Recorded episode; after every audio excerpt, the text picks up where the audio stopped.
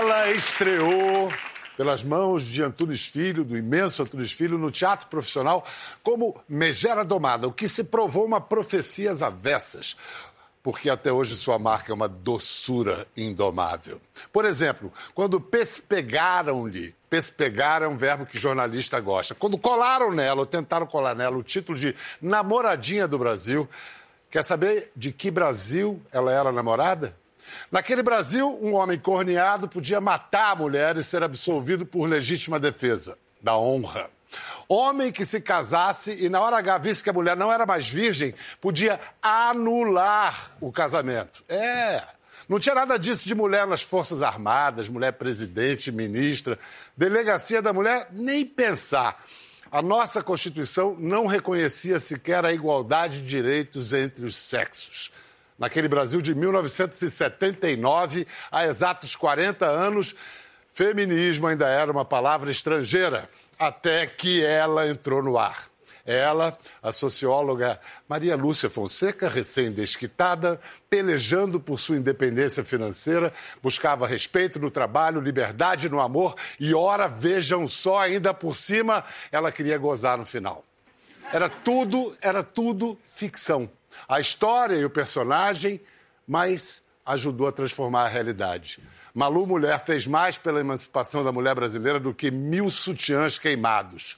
E Malu também se confundia, era, de certa maneira, inspirada e alimentada pela atriz que a interpretava. Com sua voz de emissão perfeita, a atriz falou por mulheres amordaçadas pelo medo, veio dizer o que muitas mal ousavam pensar é uma das maiores e mais populares atrizes da história do Brasil, a maior campeã de audiência, sempre pronta a começar de novo. Abracem com seu aplauso caloroso Regina Duarte.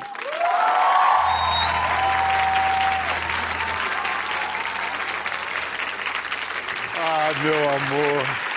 Querido, ai, que bom estar tá aqui. Muito bom que, que você está aqui. Muito bom. Até que enfim, demorou. É, demorou. Hein? Você está mesmo preparando, trabalhando na sua biografia, porque tem grande prazer de lembrar das coisas, mas também tem. Como é que está sendo rever essa trajetória? Mais prazer, algumas dores? Isso, faz parte, quer dizer, é tudo prazer. Até agora é tudo prazer. É uma uhum. alegria enorme relembrar. E, e, e, só que na hora de dizer assim, agora vamos publicar, eu, eu sempre acho que não estou pronta, que não está na hora, e fico adiando. O pobre do Ivan. o pobre do Ivan fica desesperado, que para ele tá, entendeu? Só que para mim tem coisas que eu gostaria de rever com um pouco mais de densidade é, e acrescentar umas coisas mais contemporâneas que a gente não tem tido tempo de coisas que me aconteceram nos últimos tempos. É, ser avó, por exemplo, sabe? Mas tem uma hora que você vai ter que largar, uma hora você vai ter que publicar. Vou ter que largar, é. eu vou largar.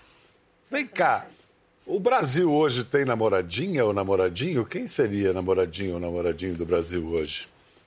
Difícil dizer, né? É um outro país, né? Tem muitas namoradinhas. Eu, eu, eu, eu acho que não, não faltam namoradinhas. Só que não tem a namoradinha, porque eu fiz uma novela chamada Minha Doce Namorada. É.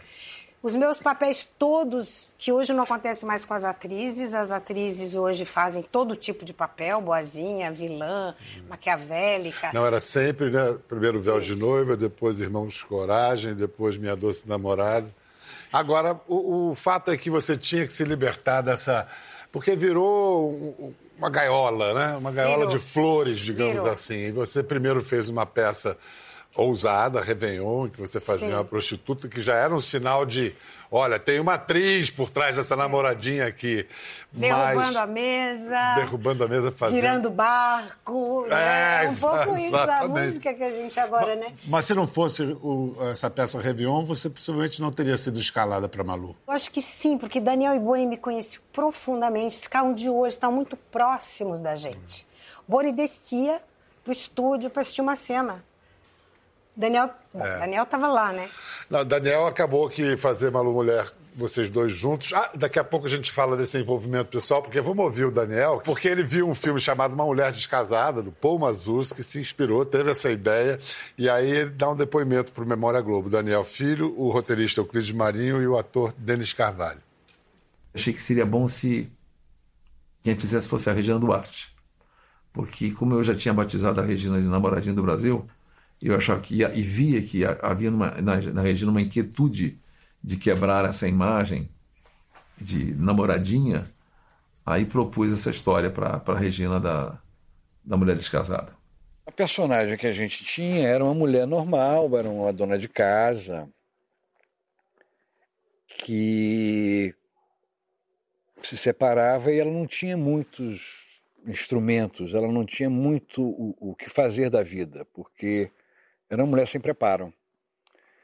Então a gente, ela foi trabalhar de secretária numa numa fábrica de papel. E quando mostrei para o Boni, o Boni disse assim: Daniel, a história que você me contou é muito mais forte do que essa. Tá vindo aí uma abertura. Me parece que o Geisel está passando por, por Figueiredo uma coisa. Pisa mais no acelerador, vai mais fundo esse primeiro episódio, que levou uns dois dias fazer, que era uma briga violenta que tinha minha com a Regina. Eu me lembro que o Daniel pediu para eu bater nela de verdade, eu não tinha coragem, porque eu sou muito maior que ela, né? E aí eu fui bater, aí fiquei com medo de bater nela, ela veio e me bateu muito. Porque a última vez que você encosta a mão em mim. É a última vez, entendeu? Ah!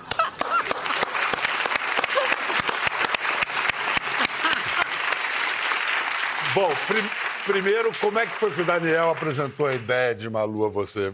É, é, vocês dois estavam vindo de separações, de recentes separações, se encontraram de uma maneira mais que profissional. Como foi esse. Como aconteceu eu tava, isso? Eu estava voltando de uma turnê pelo Brasil, fiz do Iapoque ao, Sui, ao Chuí, com o Santo Inquérito, direção do Flávio Rangel, Dias Gomes, direção do Flávio Rangel. E, e eu estava cansada, e eu estava separada e Daniel apareceu e me propôs de trabalhar no Rio. E eu disse, não é hipótese, Daniel. Então me dá um tempo, deixa eu te contar o que, que é. Quando começou a contar, eu falei, nossa, hum, tá bom. e aí, é, o que, que aconteceu? É, eu fui, fui, namorei o Daniel. Eu namorei o Daniel, eu me apaixonei por ele. Dessas coisas que acontecem assim, eu me apaixonei profundamente por ele, porque veio com uma coisa que era o que eu queria na vida e, e na, na, arte. Na, é, é eu estava buscando uma paixão, saindo de um casamento e. E, e ele se apaixonou por você. Isso. E eu disse que não, que eu não podia trabalhar, mas aí ele conseguiu me convencer. E a tua vida, então, ajudou Euclides Daniel a, a, a na composição desse personagem. Você, eu estava casada você não estava só interpretando. Quer dizer, eu estava é. praticamente casada. A gente morava em casas separadas, mas quando eu vinha para trabalhar no Rio, na, na fase de criação do programa, eu participava de todas as reuniões, porque eu estava na casa dele. As reuniões eram na casa dele, então eu acompanhei muito e aprendi muito, depus muito também sobre a minha experiência. Foi muito rico o processo. Tanto que quando acabou eu não queria, não queria, não queria, não foi queria duro, que né? acabasse. Né? Foi ah. tão difícil. Agora, pouca gente sabe que foram gravados quatro episódios. O Boni assistiu e não gostou. Mas esses quatro episódios teriam sido perdidos para sempre não fosse o arquivo pessoal da Regina. Vamos ver uma cena do episódio dessa Malu Mulher que nunca foi ao ar. 7h40, dona Maria Lúcia. 7h40. Desculpa, seu Pacheco, eu juro que isso nunca mais vai acontecer. Eu, eu moro longe, sabe? A condução atrasou, eu calculei mal o tempo. Não vai mais acontecer, prometo. Ora, o que, que é isso? Isso é assim mesmo, né? para quem não está habituado. Bem, mas não se preocupe não, que isso não vai para sua folha de conceito. Folha de conceito como? Eu não lhe falei ontem, não? Não. Ô, oh, diabo. É, acho que me esqueci. Nem do contrato de experiências? Não. Ah, veja só, Pachegão, como é que fui me esquecer de uma coisa dessas? Por que, que o Boni estava certo de mudar tudo? Qual era, qual, qual era a diferença entre essa primeira Malu e a Malu que, enfim, entrou para a história? Ele queria que a Malu fosse uma mulher que as outras mulheres, ainda de uma outra classe, pudessem almejar chegar Quisessem ser como lá. ela. Ser como ela. E era uma, naquela época, era uma mulher razoavelmente difícil de encontrar na vida real? Essa Sim, mulher liberal? sim. Liberada? Na verdade, quer dizer, o que a gente sabe é que os disquites tinham triplicado no ano de 1977. E a gente estava começando a trabalhar em 79, quer dizer, nos últimos dois, três anos, os disquites triplicaram. Foi o que chamou a atenção do Boni e do Daniel, dizendo assim: mas tem uma nova mulher na sociedade e a gente precisa falar dela. Aí foi pesquisar e tal, e aí era a Malu. E, e ela, ela tinha muitas dificuldades para assumir essa, essa nova posição na vida, que não era uma posição comum. Ela, ela não tinha sido educada para abrir uma conta no banco, gerenciar uma conta no banco. Ela não, ela não tinha sido preparada, ela tinha sido preparada só para cozinhar, limpar a casa, dona de casa, prendas domésticas, lavar, passar, ir para o tanque e tal. E aí ela, ela se viu diante da grande responsabilidade de dar, de dar um exemplo de vida ou aparelhar uma filha adolescente, pré-adolescente para a vida. Isso mexeu com. Bom, é claro que a Malu libertou a atriz da, da namoradinha do Brasil, daquela pecha, digamos assim.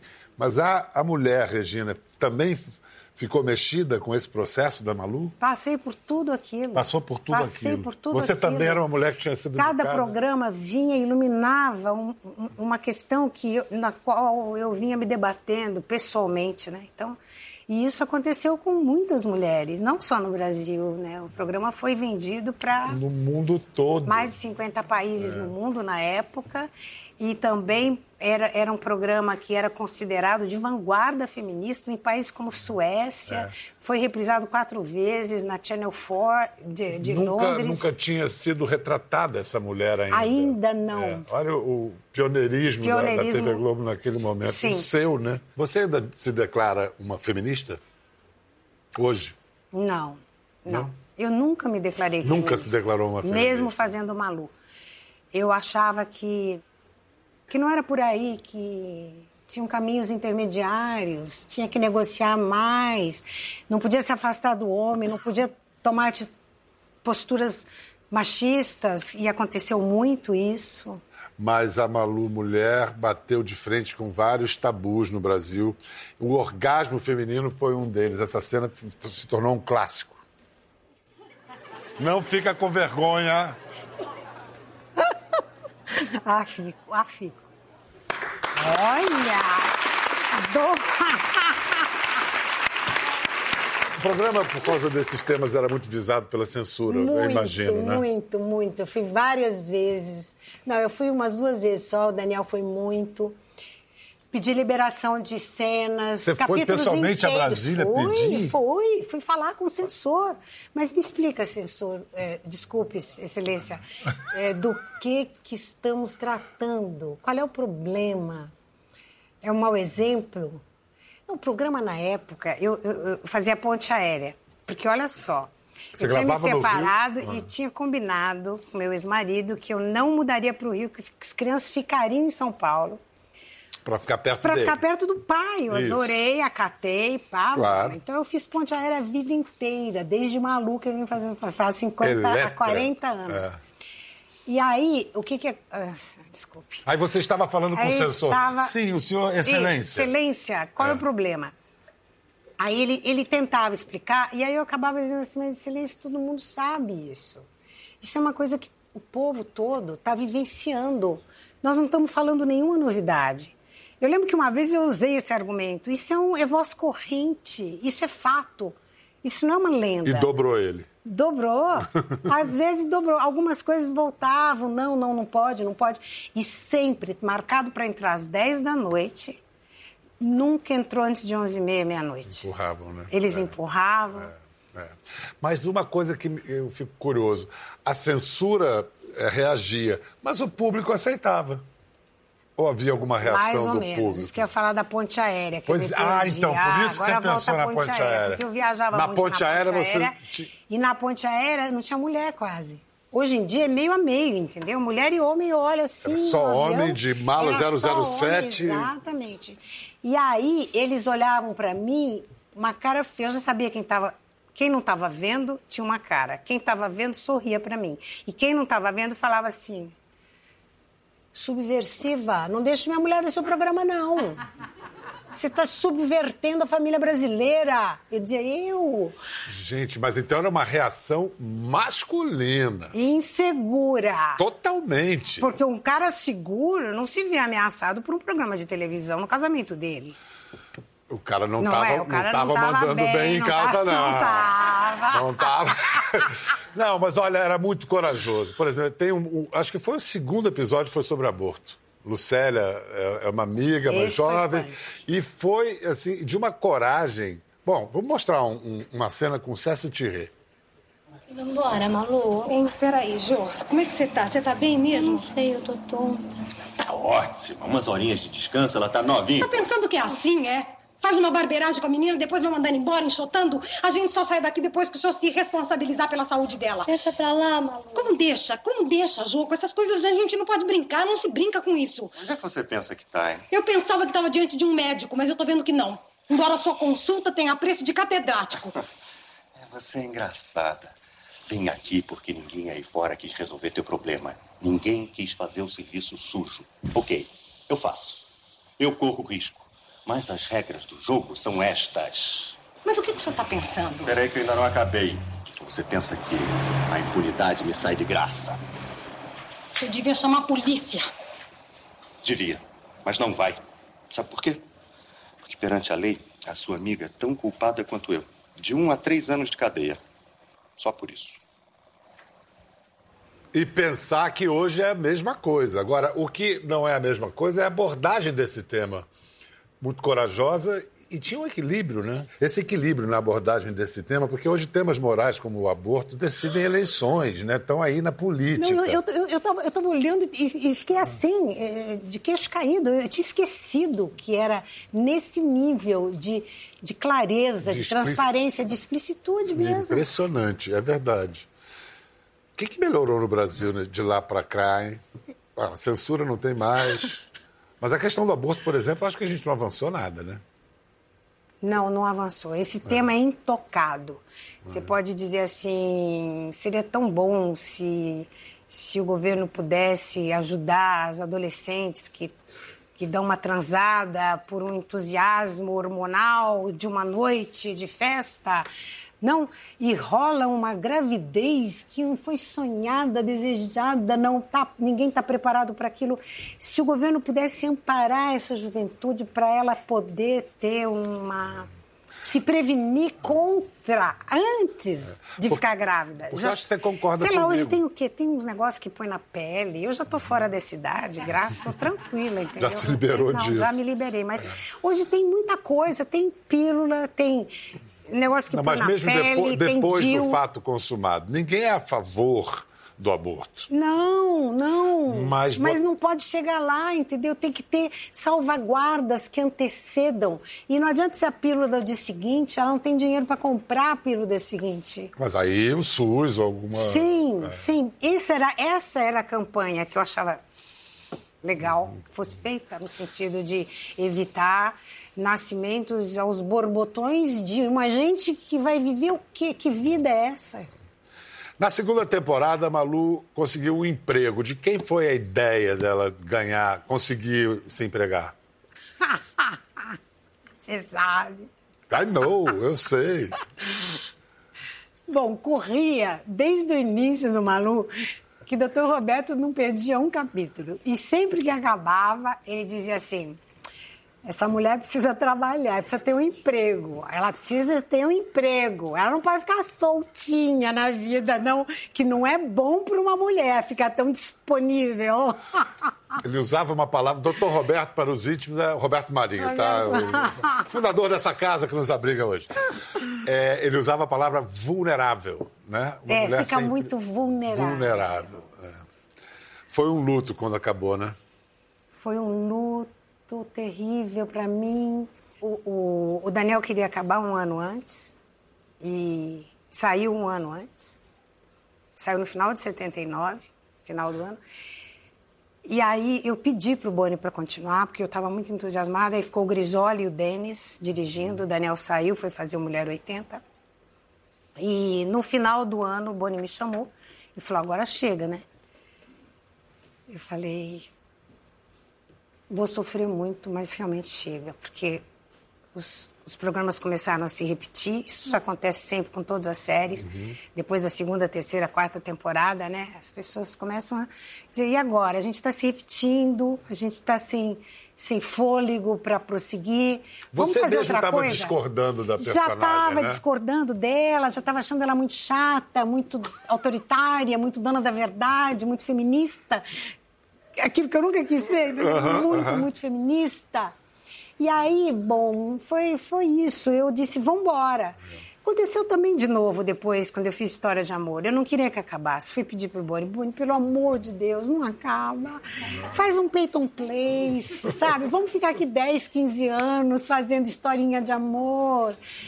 Eu amava História de Amor. Aí ele falou, não. Maneco já me mostrou aí uma história que você vai gostar.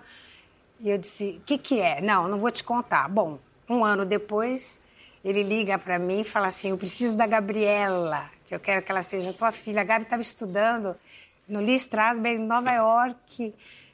Largou o curso no meio. Ainda me perguntava assim, ai mãe, será? Eu estou gostando tanto do curso. Falei, Gabi, pensa bem.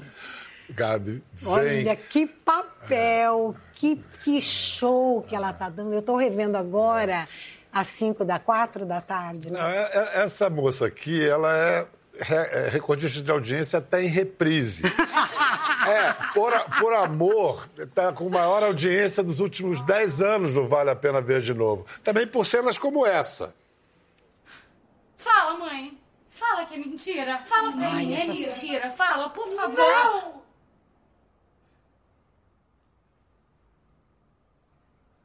Não.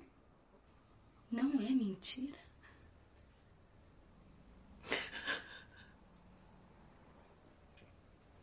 Então, foi o meu filho que morreu e você colocou o seu no lugar?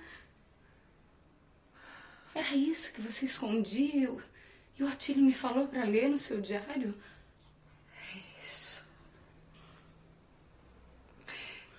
Isso, escuta. Não é verdade. Não é verdade, não é verdade, não, não pode ser verdade. Eu não quero que seja verdade. Eu odeio você! Você se emocionou vendo agora. Não, me emociona, me emociona sempre. Porque ela, coitada, eu tenho muita pena da Helena, tenho muito pena da filha também, especialmente quando ela descobre. É terrível, quer dizer, o que, que uma mentira, o quanto uma mentira pode destruir. Ao invés de, de ela achava que ela estava construindo em nome do amor, né? Uma coisa boa para a filha, não. Ela se condenou a um sentimento de culpa. A, a- a terceira parte da novela é ela está destruída.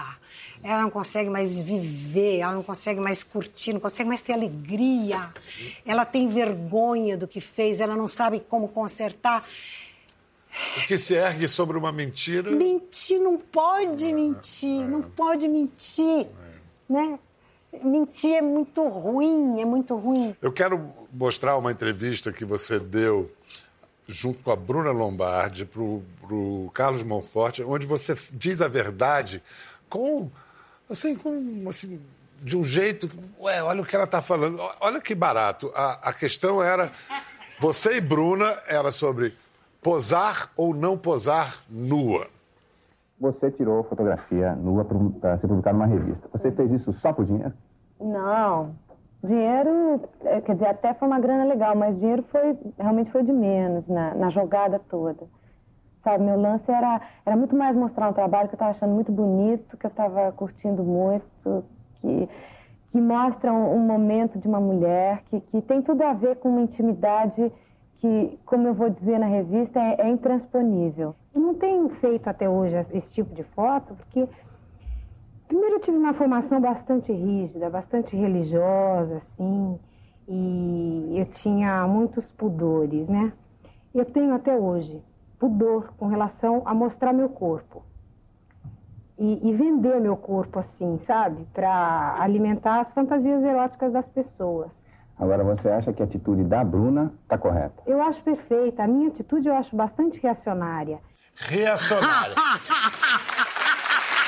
Esse era o momento em que ela fazia a personagem mais revolucionária, Malu, e se dizia reacionária. Eu acho que tem aí a namoradinha e a porcina na mesma pessoa. Talvez reacionária não, não fosse a palavra certa, fosse conservadora. Sim, eu me expressei mal, conservadora, É, assim. É. e não, eu continuo hoje conservadora em relação à nudez. Eu acho que o corpo, a intimidade, ela, ela. É difícil falar disso, porque hoje em dia é tão banal tirar roupa. Mas então você sempre foi uma conservadora? Sim, sim. Embora tenha tido atitudes de vanguarda, sempre fui e continuo conservadora. Eu só tenho medo de ficar uma velhinha dizendo assim: ah, esse mundo tá perdido, que horror, que horror. Não, não, não, não faço de- isso. Então não. deixa eu te dizer, o mundo sempre esteve perdido. O mundo não está perdido. O mundo sempre esteve perdido. Não, a coisa do conservadorismo. Quando você apoiou nas últimas eleições o Jair Messias Bolsonaro, um candidato com posições conservadoras assumidas, você o apoiou. E muita gente viu uma contradição. Ah, mas a Regina, a Lu e tal. Não, então não é algo contraditório, é algo que tem a ver com, a- com o que você acredita. Porque as minhas posições que eu venho tomando desde os anos 70, eu corri de cavalo, eu me enfiei embaixo de porta na 25 de março, fechando, quase me esmagando para fugir da cavalariça, entendeu? Eu participei de palanques no Engabaú, ao lado de Lula, sabe? Pelas diretas já, é, pela anistia ampla, geral e restrita. A Revolução dos Cravos, com a Ruth Escobar, fizemos passeatas pedindo fim. Você tem uma história, Eu não é uma de história hoje. de né? participação que não é de hoje. Nunca foi partidária. Mas, va- mas vamos dizer. Era não, partidária não, mas. político. Não, Não, era você- político, era Eu encaixaria você como uma social-democrata. isso, sei lá. Até o Bolsonaro. sei é muito bem que é Até isso. o Bolsonaro. Não, nesse não. momento. Ou é um PSDB que foi para Não, o Bolsonaro. porque o que me fascina no Bolsonaro, o que me fascinou no Bolsonaro, vamos dizer agora, falar, né? Uhum. É, Eu não ia fulanizar. Posso fazer a pergunta de outra maneira? Claro. Você teve um pai militar. E Exatamente, teve um momento que você dizer. falou que os valores que Jair Messias trazia eram valores que você conhecia de seu pai. Que valores eram esses? Eu tenho, eu tenho uma formação de um tripé muito importante. Um pai militar, tripé não, um quadri, quadri o quê? Quadri qualquer coisa. Uma mesa, né? Uma mesa Quatro de pés, apoio, uma mesa, É, é. exatamente. Então, minha mãe, religiosa, doce, feminina ao extremo, entendeu? E nem por isso humilhada no seu, no seu feminino. Eu tenho um pai militar, sabe, com valores éticos muito rígidos. Eu tenho um primeiro diretor no teatro profissional, minha primeira Antunes. Antunes Filho. O Antunes era um rigoroso esteta e... Um de- disciplinador. Um disciplinador. Ele era, é. Era- e- ele O maior era, assim, diretor de teatro que esse país já teve. E, e todo mundo que trabalhou com ele sabe o quanto ele era focado na disciplina, no rigor disciplinar. Olha só, quatro, três. Agora o quarto é o Avancini, com quem eu comecei a fazer televisão.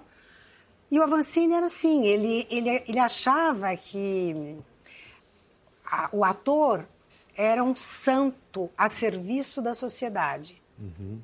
Ele acreditava que era um operário que estava ocupando um lugar nas artes para lutar por uma sociedade mais justa e melhor. Isso ele falava toda hora. Então, veja que, quem são, quer dizer, em, em que, que eu me fiz e como que o meu DNA é hoje feito por essas posturas é, de valores morais, quando- estéticos né, na carreira, morais. E E quando você, mas você, quando manifestou seu apoio ao Bolsonaro, você sabia que iria receber um. ia ter uma reação violenta. Mesmo porque, vamos Sim. voltar um pouquinho no tempo, não tinha rede social em 2002. Não, em 2002 Da- da- fui chamada de terrorista, Biel. Porque disse que tinha medo. Tem um calhamaço, assim, de coisas que saíram na imprensa na época. E, e eu fui chamada de terrorista. Então ela está divulgando medo. E hoje sou chamada de fascista. Olha, olha que intolerância. Eu, eu achando que estou vivendo uma democracia, onde eu tenho o direito de pensar de acordo com o que eu quero, onde eu respeito todo mundo que pensa diferente de mim, não saio por aí xingando ninguém. Como é que você está avaliando o governo Bolsonaro até, até agora, cinco meses? Mas eu seria louca se eu avaliasse alguma coisa. Sabe? Gente, que loucura é essa? Essa oposição, ela é tão feroz, tão voraz, tão acelerada. Nós estamos vivendo tempo de aceleração. Ninguém mais tem paciência de esperar nada, Bial. Não, mas eu estou dizendo porque domingo passado, nas manifestações a favor do Bolsonaro, muitos que apoiavam ele não foram porque deixaram de apoiar. Só por isso eu estou te precisa- perguntando. Não, porque a gente precisa aprender a pensar a política, a fazer política. Fazer política. A conversar sobre política, a exercer política. A gente não aprendeu ainda. E- e fica cada vez mais polarizado. Hoje a gente vive um momento de estranhamento entre o público e os artistas. Muitos apontam os artistas como ah, aqueles caras que ficam mamando nas tetas do Estado, que vivem, são os vagabundos que vivem de dinheiro público. É injusto isso. Por que, que isso se deu? Por que, que chegamos a esse ponto de estranhamento de uma função tão primordial na sociedade, que é do artista, de quem produz cultura? Eu gosto muito dessa pergunta e eu sou aquela. Porque a Lei Rouanet virou uma, uma, uma bandeira, né? A Lei Rouanet virou uma bandeira de oposição. Quando a Lei Rouanet houve distorções, mas ela foi muito útil para muita coisa. Sim, o que, que você é acha que tem que ser? Ela é importante. Eu vou, eu vou falar um pouco como é que é eu. tão eu... sério que Regina preparou Isso. por Não, escrito. é, eu acho que, que é isso aí. Gente, peraí. Olha que confusão que tá isso aqui. Ah, sim. Primeiro, eu acho que, com relação à Lei Rouanet, transparência é indispensável no uso do dinheiro público. Segundo, até de acordo com a tendência que eu venho sentindo na gestão do ministro Osmar Terra, eu acho que o governo que usa o dinheiro da população deveria apoiar os que estão iniciando na arte. Apoiar os novos talentos, a cultura regional, de acordo com uma legislação específica. Eu sou a favor de que o Estado não patrocine cultura nos moldes atuais. Eu tenho encontrado pessoas modernas que, def- que defendem uma proposta muito interessante, um modelo de financiamento coletivo. O crowdfunding, não, outra O- coisa. É por aí. É, sim, seria, mas é uma coisa é, proposta pelo governo. Agora vai ser assim, ele determina. Financiamento coletivo em plataformas digitais que captem com pessoas físicas e jurídicas de todo o país os recursos para a produção de eventos culturais com todas as contrapartidas, entregues e prestações de contas previstas num contrato. Então é assim, seria uma relação de âmbito, de âmbito privado. O produtor recebe e presta contas às empresas diretamente. A empresa, A empresa dá patrocínio direto, não, direto pro ela não produtor. deduz imposto ao Isso, patrocinar a isso, cultura. não. Então, tudo é feito diretamente sem intervenção do Estado. Então, gente famosa, consagrada, com nome, cujas imagens vendem seus produtos, não vão demorar para encontrar patrocinadores que queiram ligar, seu- linkar seus nomes a elas, né? Famoso, fora. Fora do governo. O governo, o Estado, fica de fora dessa história. O povo deseja e precisa de um Estado menor. Então, uma coisa menos para o Estado tomar conta. Mas que o Estado, que a cultura e o Estado têm uma relação e essa relação vai permanecer? Sim, mas Sim. agora é que vem. O governo precisa mais é cuidar do surgimento de novos talentos. dar força para novos artistas, promover a renovação e acesso de novas plateias. O acesso às artes, tanto para quem faz como para quem consome, tanto para o artista quanto para o público. Importante não esquecer que se trata de verba pública. Então, sendo um dinheiro do povo, é preciso ter critérios transparentes, é preciso prestação de contas rigorosas. O que, que eu acho da Lei Rouanet? Tem uma história de que os artistas mamam nas tetas do governo? Será pedir muito rigor na prestação de contas? Regina, eu estou aqui me coçando para te dizer uma coisa. Diga. Se, se, se, tudo, se ainda vinha... tivesse Ministério da Cultura, você podia ser ministra da Imagina. Cultura, mas não tem mais Ministério da Cultura. Não, não, não. não, não. Não, isso aqui não é meu, não. Eu tô, eu tô colando. Olha só, Regina, é, é, é inevitável Desculpa falar de política. falar disso, não. mas, cara, eu não, realmente eu queria falar direito, porque não é, não é uma ideia minha, mas é uma ideia que eu compro inteiramente, que eu endosso. Me chama pro conselho, tá? Quem, quem me deu, quem, me, quem tá pensando assim, quem tá pensando assim, sabe que eu tô falando dele, né? Então, De é democracia não é falar o que bem entende, é brigar, lutar para quem, para deixar falar quem você não concorda, gente. É isso. Isso, isso. E todo mundo tem que falar, senão não é ético. É isso. Ético é, é saber que o outro é igual a você, que tem todos os teus direitos. Não pode xingar, só não, isso. Não, mas aí... não pode bater, não pode ser agressivo. Tem que ser com carinho, com afeto. Todo mundo tem direito a falar tudo. Isso é democracia, a gente tem que preservar isso. Seguinte, ah. a Gabriela é atriz e o João está é, tá fazendo uma linda carreira como diretor. E como diretor, ele brilhou no Tá No Ar. Ele dirigiu essa cena que a gente vai ver agora. Dirigiu, dirigiu. O rap. Já meu papo, sabe rimar? Vai daí, namoradinha. Namoradinha já era, só Regina parceiro. A viúva porcina lá de rock santeiro. Nessa selva de pedra, ou você morre ou você mata. Tem que lutar pra ser rainha da sucata. Alô, Chiquinha, abre alas que eu quero passar. Vou de Clovo, de Helena, de Luana Camará. Com a Raquel vale tudo, só não vale sacanagem. Eu mando um salve pra geral. Irmãos, coragem, ninguém vai ver essa deusa vencida. Protagonista nessa página da vida. Eu deixo o outro ser o astro. Comigo não tem treta. E Malu, mulher já fui mãe da Najara Tureta. Yeah! É, você agora é diretora de teatro. Eu quero, antes de você dar o serviço, onde a gente pode ver a Volta ao Lar, né? Volta ao Lar do, Harold, Harold Pinter, Pinter, que é. é um grande dramaturgo. Super. O que está operando em você essa, esse negócio de ficar... De... Você também atua na peça. Sim. Mas a direção tem que olhar tudo o tempo todo. E você já vem dirigindo nos últimos anos várias peças. Essa é a terceira, né? Como é que está... Eu acho que na direção é onde eu posso ligar a minha experiência, tudo que eu aprendi com os grandes diretores com quem eu trabalhei. Todos me ensinaram muito e eu fico com isso guardado aqui e digo assim, gente, eu preciso passar isso para frente. Eu queria te agradecer, Regina. Muito, muito, muito obrigado. Obrigada, meu querido. Obrigadão. Tá bom, adorei. Obrigada. Eu, Eu adoro o teu programa. Obrigado. Eu acho que é um lugar assim de, de fala, de, de, de, de comunicação e de aprendizados, de troca de aprendizados muito importante. E esse espaço democrático que a gente está Democrático. aí para ouvir Obrigada. todo mundo.